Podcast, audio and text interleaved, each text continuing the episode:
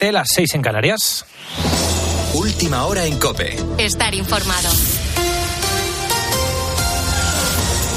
Buenas tardes, comenzamos con un presunto nuevo crimen machista ocurrido en Antella, en Valencia, donde un hombre ha matado a su mujer delante de su hijo menor. Después se ha quitado la vida. Buscamos a esta hora más datos, Alicia García. El hombre de 53 años ha asesinado presuntamente a su pareja, una mujer de 38, a cuchilladas en el interior de la vivienda familiar.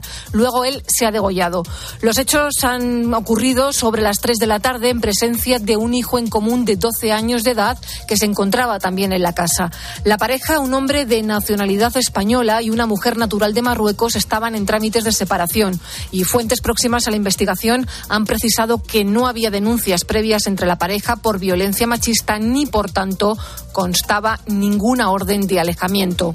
De confirmarse como un caso de violencia machista, sería el segundo que se produce este fin de semana después de que otra mujer de origen sirio fuera asesinada ayer en Logroño por su pareja. Hasta el momento, el Ministerio de Igualdad ha confirmado un total de 25 asesinatos machistas en lo que va de año. 1.209 desde 2003 y existen otros dos casos más que están en investigación. Pedro Sánchez y Alberto Núñez Feijó preparan esta tarde el cara a cara que mantendrán mañana en televisión. El presidente lleva todo el fin de semana en Moncloa reunido con sus asesores. En cambio, el líder del PP sí ha tenido actos públicos esta mañana, por ejemplo, ante una abarrotada plaza de toros de Pontevedra con 12.000 personas allí presentes. Ha admitido que a Sánchez se le dan mejor los platós, pero aún así, él, dice Fijó, irá tranquilo. Es verdad que a Sánchez se le da mucho mejor los platós que la gestión. Y a mí me pasa lo contrario. A mí me gustan los, las cuentas, no los cuentos.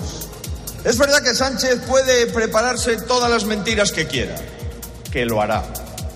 Y es verdad que me podrá insultar todo lo que quiera, que lo hará.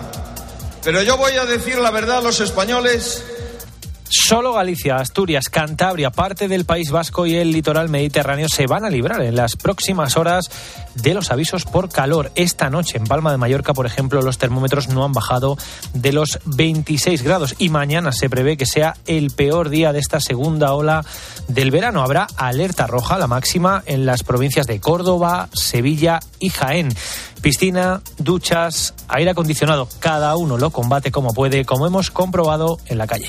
Con estas altas temperaturas yo tomo harta agua, mucha, agua fresquita, eh, abrir las ventanas y tratar de salir también no a las horas pico. Bueno, yo prendo el aire acondicionado o tengo un ventilador siempre a mano para estar caminando y siempre fresco. Yo suelo abrir las ventanas por la mañana para ventilar un poco la casa y ya luego al mediodía sí suelo poner el aire acondicionado. Cerrar bien toda la casa por las mañanas, todas las ventanas y las persianas completamente oscuras. La abro por la noche esta segunda ola de calor, que durará al menos hasta el próximo jueves. Hasta entonces conviene tener presentes algunos consejos básicos para que nuestra salud no se resienta ante las elevadas temperaturas que se esperan. Ceferina Cuesta es jefa de guardia del SAMUR.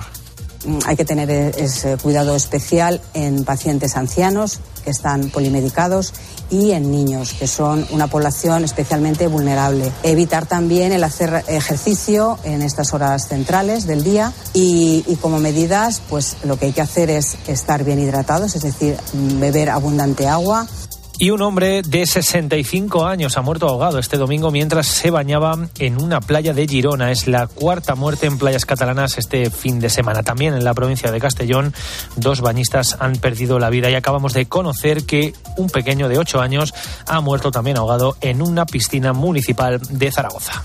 Con la fuerza de ABC. Cope, estar informado. Y termina la novena etapa del Tour de Francia y continúa el duelo de los líderes, Guillermo Díaz. En lo que ha sido otro capítulo en la lucha entre Pogachar y Vingegaard. En esta ocasión fue Pogachar quien ha logrado restarle tiempo a Vingegaard llegando 8 segundos por delante del danés. Ahora la diferencia en la general por el liderato es de solo 17 segundos. El ganador de la etapa ha sido el canadiense Michael Woods. Mañana día de descanso. En Fórmula 1 Verstappen consigue su sexta victoria consecutiva, séptima de la temporada en el Gran, gran Premio de Silverstone, donde Alonso ha terminado séptimo y Carlos Sainz décimo. Las palabras de Alonso. Sí, fuimos lentos todo el fin de eh, en todas las sesiones y no fue diferente en carrera. Nos faltaba ritmo al principio con, eh, con Gasly y, al final con, eh, con, Checo y con Albon. nos benefició la salida del safety car, aprovechamos para poner las blandas y a partir de ahí